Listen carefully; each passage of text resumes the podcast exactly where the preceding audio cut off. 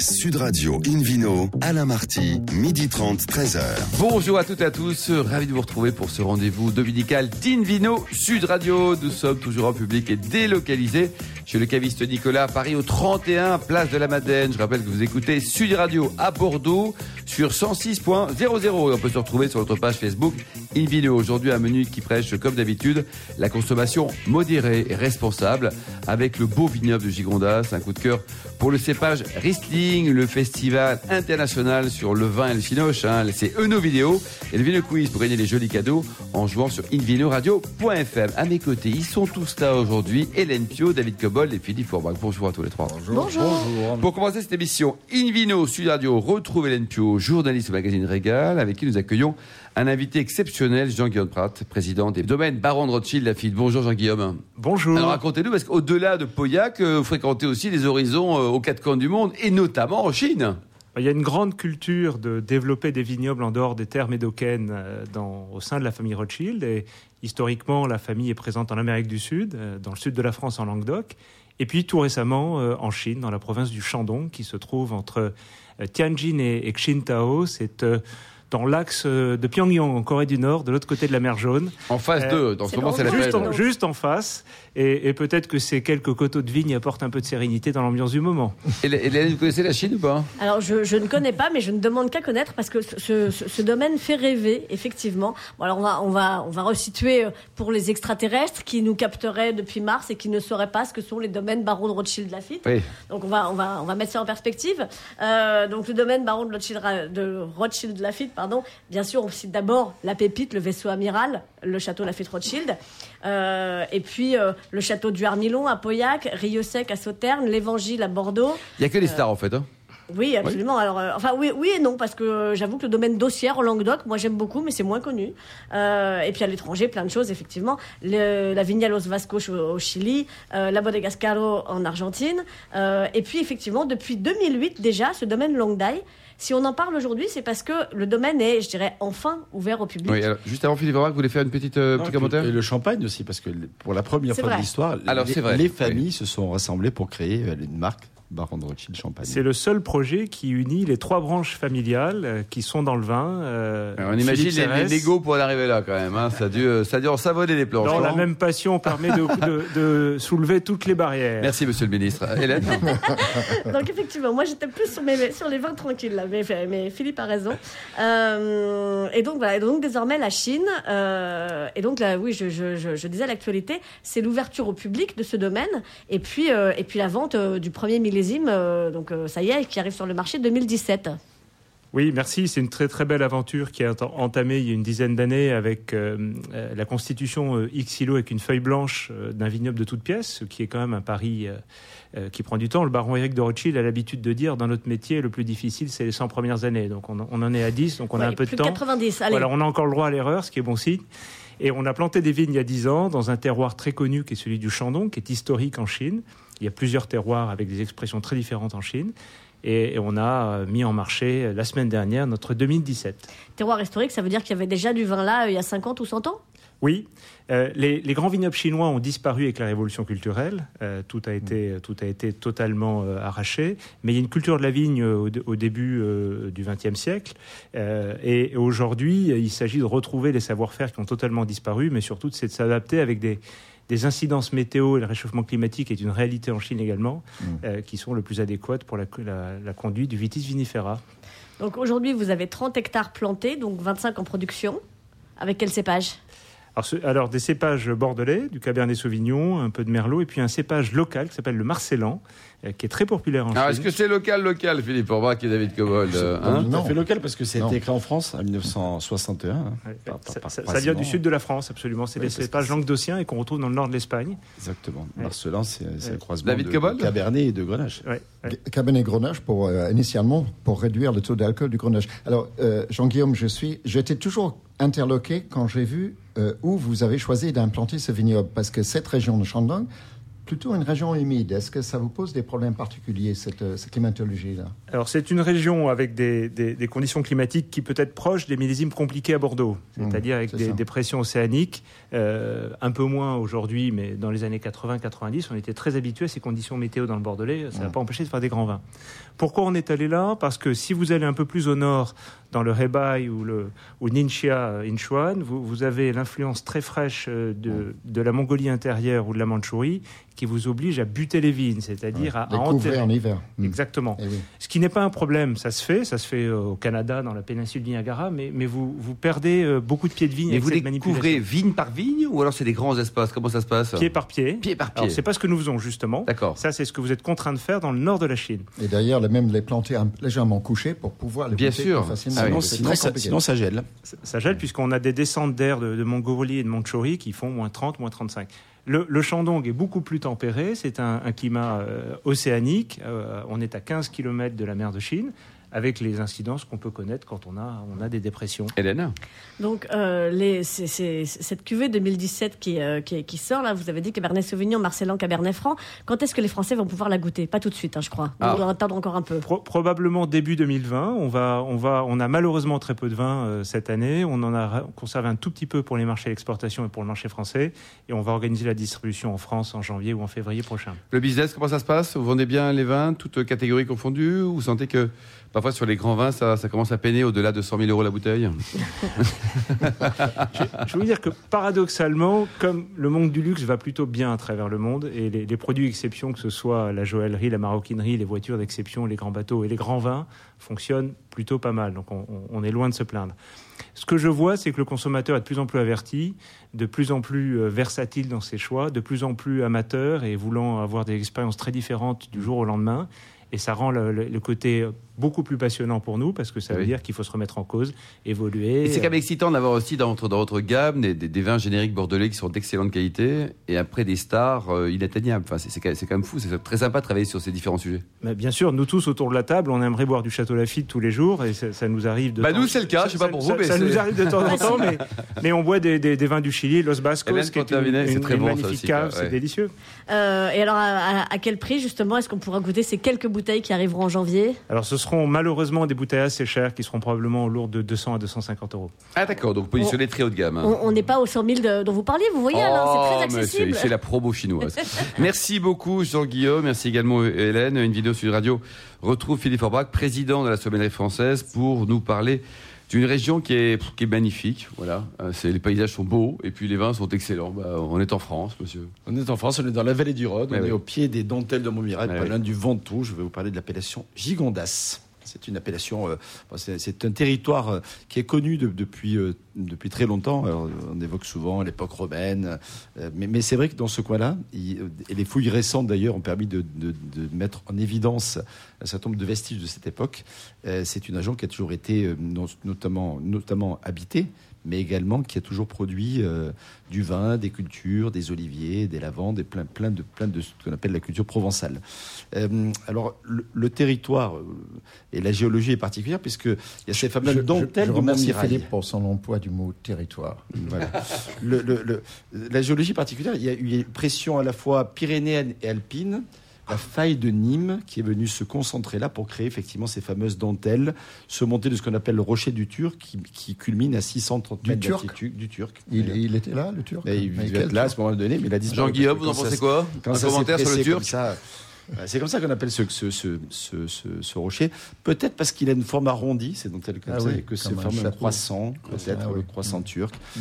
La même raison que la, la parcelle, la turque, appartient à la famille Guillaume. Bien sûr. C'est pour ça que la, Tur- la Turquie devient un grand, un grand territoire de vin également. Exactement, Une grande viticulture. Ouais. Pendant très longtemps, c'est- déjà un grand territoire de vignes, Ouais. parce que c'est un très grand vignoble. Et par contre, effectivement, on, on y cultive surtout du sultana en Turquie, qui fait des raisins de table.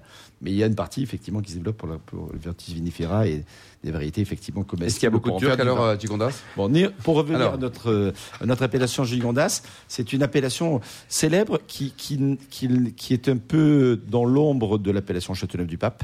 C'est vrai, on compare souvent un peu les deux en disant Gigondas, c'est un petit peu le petit frère de Châteauneuf. L'appellation d'ailleurs n'a été reconnue qu'à partir de 1972, alors que Châteauneuf euh, a été euh, la, la, pionnière en matière d'appellation d'origine contrôlée, grâce notamment au baron Leroy de Bois-de-Marie, créateur de l'INAO et originaire de Châteauneuf-du-Pape. Mais c'est une appellation qui, qui a sa, sa, sa, sa raison d'être. Des jolis rouges élaborés à partir de grenache, pour l'essentiel, hein, avec bien sûr Syrah et Mourvèdre en complément, et aussi de très jolis rosés. Alors des rosés un peu sur la puissance et l'intensité, pas trop le rosé dans l'esprit provençal, euh, dans lequel on va retrouver euh, du grenache essentiellement.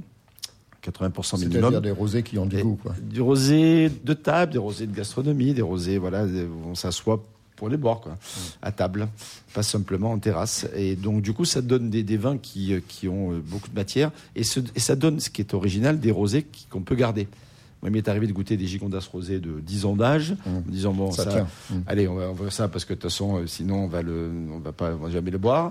Et puis, on verra bien ce que ça donne. Et finalement, on se dit, mais franchement, on aurait peut-être dû on pourrait y faire davantage attention parce que ça mérite effectivement de, se- de se garder.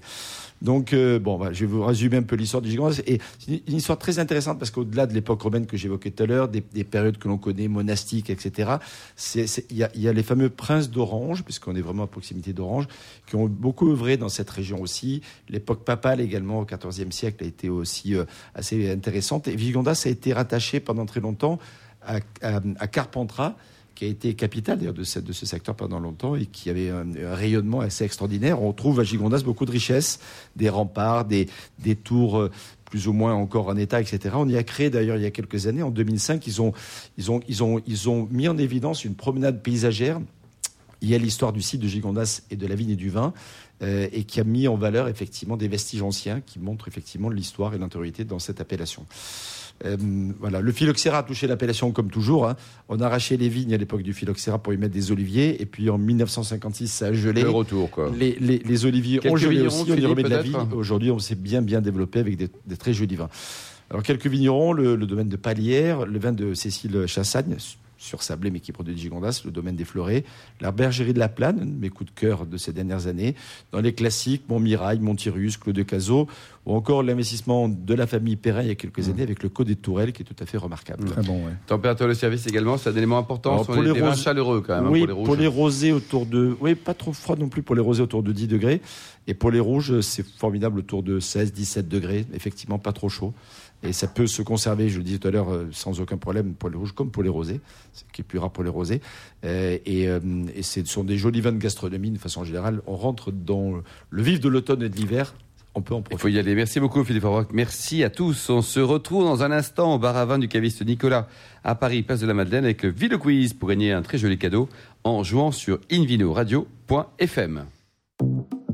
Sud Radio Invino, Alain Marty, midi 30, 13h. Retour à la cave Nicolas, place de la Madeleine à Paris pour cette émission en public et délocalisée avec Hélène Pio et une nouvelle invitée. Elle est formidable, Corinne Boulbès. Euh, bonjour Corinne. Bonjour. Alors vous êtes, euh, j'allais dire, la, la mère génitrice de ce magnifique festival Eulo Vidéo. Et oui, alors racontez-nous l'histoire. d'un- Ça fait combien d'années qu'il existe ce super festival à pas louper Eh bien, euh, cette année, c'était la 26e rencontre internationale entre le monde du cinéma et du vin.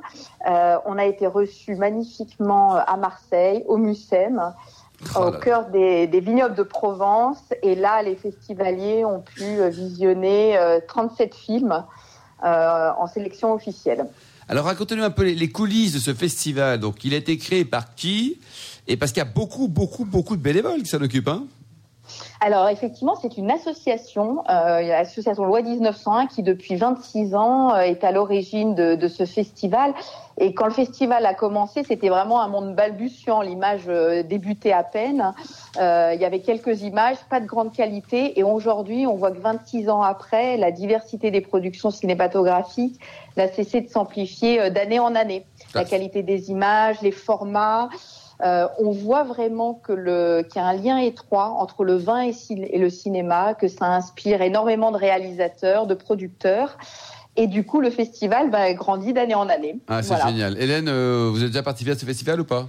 Alors, euh, j'ai voulu participer à ce festival. J'ai été invitée parfois et, et j'ai jamais trouvé le temps, mais il faut absolument que je vienne. L'année prochaine, on compte sur vous. Allez-y, Hélène, je vous en prie. Euh, donc, effectivement, cette, euh, cette 26e édition euh, a eu lieu cette année euh, sous la présidence de Catherine Lamour pour le grand jury nos vidéos. donc, journaliste, créatrice du département des documentaires du Canal+. Donc, quand même une, une, dame qui sait de quoi, de quoi elle parle en matière d'image, en matière de vin aussi, puisque c'est une, femme du vin de, de, famille, je dirais. alors, alors bon, euh, qu'est-ce que ça fait, Corinne, de, euh, visionner, vous le disiez, avec, le, succès grandissant. Cette année, vous avez eu 144 films euh, à visionner de 17 pays en compétition. comment on fait pour n'en sélectionner que 37 Écoutez, c'est euh, d'abord l'expérience, parce qu'effectivement, en 26 ans, on a vu énormément de, films. Et puis, on essaye de faire une programmation. Donc, on a des critères. Hein. On a des critères très rigoureux de, qualité, et ça depuis 26 euh, ans. Et après, l'idée, c'est aussi de faire une programmation qui montre toute la variété et la multiplicité de parler du vin euh, dans le monde entier. Donc il y a cette idée aussi de laisser place à toutes ces formes d'expression et c'est ça qui fait la richesse du festival parce que c'est inédit pendant euh, trois jours de voir 37 films du monde entier euh, qui, sous des formats différents, du, long au court métrage, sont mille et une façons de parler du vin. Et alors cette façon de parler du vin, ce qui est formidable aussi, c'est que euh, bah, ça, en fait parler bah, entre, entre nous, j'ai envie de dire les professionnels, mais ça va bien au-delà de ça puisque la cérémonie officielle du palmarès, ça aura lieu demain. Alors c'est pas c'est pas sur les marches du Festival de Cannes, hein, mais c'est tout aussi prestigieux puisque c'est au Palais du Luxembourg à Paris. Oui, tout à fait. Et euh, on peut mettre en, en, en lien le, le, lien vers l'invitation et les, les, personnes qui souhaitent, s'il reste encore euh, quelques places. Ah, on peut euh, venir vous rejoindre dans les beaux quartiers parisiens.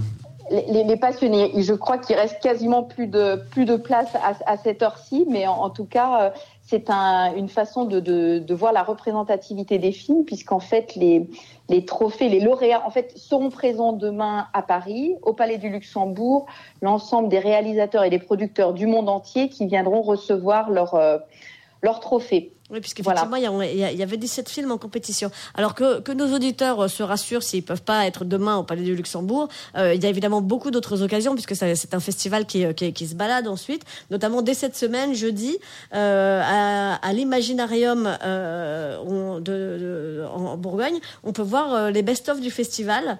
Euh, donc ça, ça, ça, va être très sympa. Puis ça va se balader un petit peu partout ensuite. Hein. Oui, c'est ça. Et euh, demain, au Luxembourg, euh, nous allons annoncer quelle est la prochaine ville, le prochain vignoble. Ah, dites-le nous, dites-le nous. Ah, mais je ne peux pas. Ah, monsieur Corinne. ah, il est quand même 12h45. Là, c'est le moment avant le déjeuner d'avoir une bonne nouvelle. Est-ce qu'on peut au moins citer les lauréats ou c'est vraiment secret? Alors, les, les, lauréats, les, lauréats, sont connus puisqu'ils ont été déclarés justement. Alors, qui a gagné dans les différentes catégories Faites tous saliver. On ne peut pas tous les citer. Hein. Non, parce qu'il y a eu 14, 14 euh, films. Donc, sur les 37 films, euh, sur les 144 films en compétition, 37 ont été en sélection officielle et 14 ont été primés. Alors, lesquels euh, Ces 14 films, on ne peut pas tous les citer. Vous pouvez tous les retrouver sur le site euh, Eno Vidéo. Euh, mais par exemple, je peux vous citer Le Grand Prix le, Grand Prix, c'est un, un, film espagnol euh, d'un réalisateur espagnol. Euh, le film s'appelle 40 hectares, la terre et le cultivateur. Et c'est un film magnifique qui questionne sur l'avenir des viticulteurs face aux géants mondialisés de la viticulture. Donc c'est clairement un, film qui est au cœur des grandes tendances du, festival, une forme de rupture entre une viticulture industrialisée et un retour aux méthodes naturelles. Donc voilà, un, grand film, un grand prix qui, qui, qui illustre bien les, tendances du festival de, de, de cette année. Alors moi, il y a, y a, quatre films sur lesquels je voudrais revenir également. Euh, c'est le prix du public, parce que c'est un petit peu mon prix quand même, je voudrais le ah. dire. Parce que j'avais euh, consacré une chronique à ce film l'an dernier euh, à l'antenne. C'est Wine Calling, Le vin se lève. C'est le grand prix du public cette année. Et, euh, et, et c'est un film magnifique qui, qui, qui, avait rencontré pas mal de succès pour un film indépendant à l'époque. voilà, très chouette. Et puis les, les, les, les films, on va dire, techniques, voilà, des, des, des, très courts métrages entre 2 et 7 minutes, qui sont des films on va dire, de domaines. Oui. Il y a La Forêt Péraguet, Durfort-Vivins, euh, La Tonnellerie Rousseau, euh, voilà, qui, sont- qui sont comme ça récompensés euh, à travers des films pas sur, des belles avez, entreprises du vin. Pour terminer, Corinne, un site internet sur lequel on peut euh, avoir le nom des, des lauréats, éventuellement prendre enseignement sur, sur l'ensemble de, de votre programmation en France?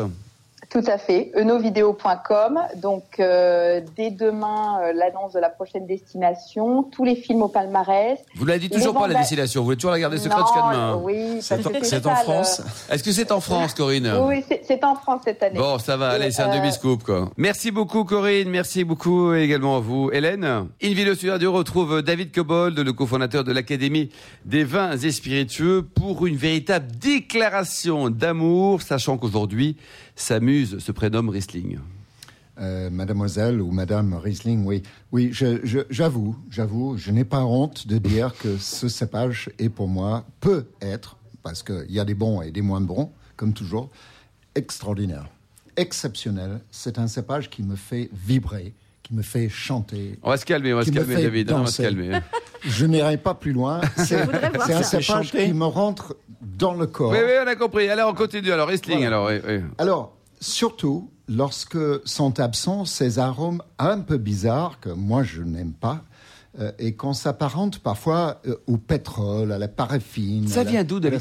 Alors, je vais y revenir. Aux hydrocarbures. Alors, oui, aux hydrocarbures, mais euh, évidemment, les gens qui produisent des vins qui ont ces arômes les appellent pas pétrole. Ils trouvent des, des, des, des manières de détourner la chose en appelant ça des arômes aillés, voire de truffes blanches. Mais quand même, ça pue le pétrole. voilà. Alors, parfois, c'est un fait de, de l'évolution dans le temps du vin. Il faut l'avouer que certains Riesling, euh, très jeunes, ne sentent pas. Et ensuite, c'est un arôme qui se développe un peu sous l'effet de la réduction, peut-être en bouteille. Euh, il y a un autre facteur qui va peut-être répondre à votre question, Alain. Euh, je trouve qu'il y a un lien très fort avec les climats plutôt chauds pour ce cépage. C'est-à-dire que beaucoup de Riesling australiens, il y en a de très, très bons, mais beaucoup de Riesling de Eden Valley, Clare Valley, c'est les deux grandes régions en South Australia, ont fait du Riesling, euh, sentent, euh, ont ces arômes. Aussi pas mal de Riesling d'Alsace.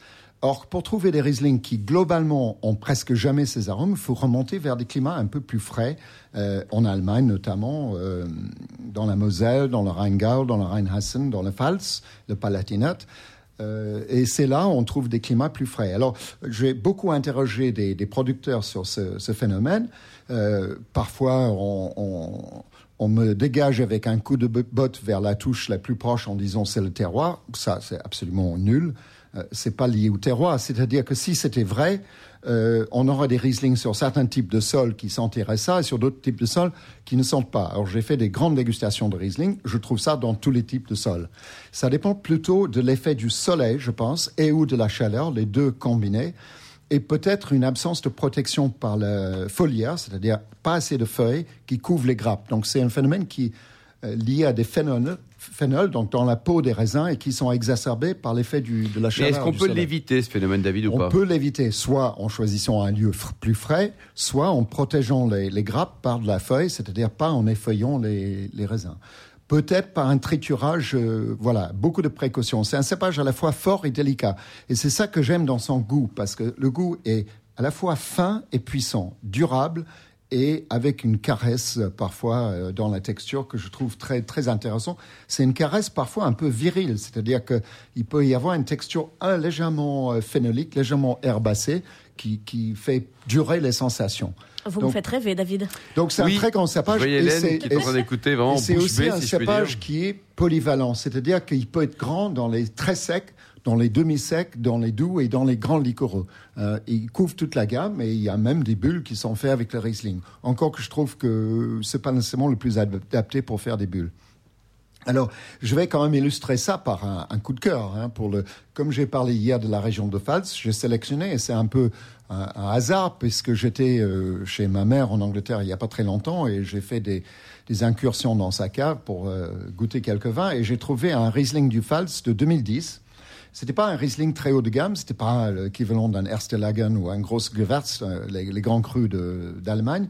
C'était un Riesling euh, réserve, euh, Ke- Kellermeister, de Von Bull, le célèbre producteur Von Bull, qui fait une énorme gamme de vins dans le Pfalz, et, très très bon. J'ai goûté des pinots noirs magnifiques de chez lui, et aussi des très bonnes bulles, hein, donc son nom est bien porté. Et je trouvais qu'il avait, avec le temps, parce que là, il avait 9 ans, euh, le, le- le couleur très pâle, un peu verdoyant qu'on trouve dans les jeunes Riesling, euh, s'était renforcé vers, vers un or profond, mais il restait très jeune.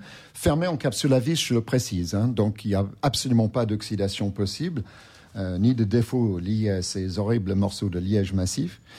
Euh, et les arômes étaient virés un peu vers le tertiaire, mais sans avoir gagné euh, ces, ces arômes de pétrole. Donc c'était riche, c'était poire, c'était pêche et euh, beaucoup de profondeur. Et une petite touche, pointe de miel sur le début de la langue. Je pense qu'il y avait un peu de sucre résiduel, mais c'était l'acidité qui dominait. Ça faisait durer le vin.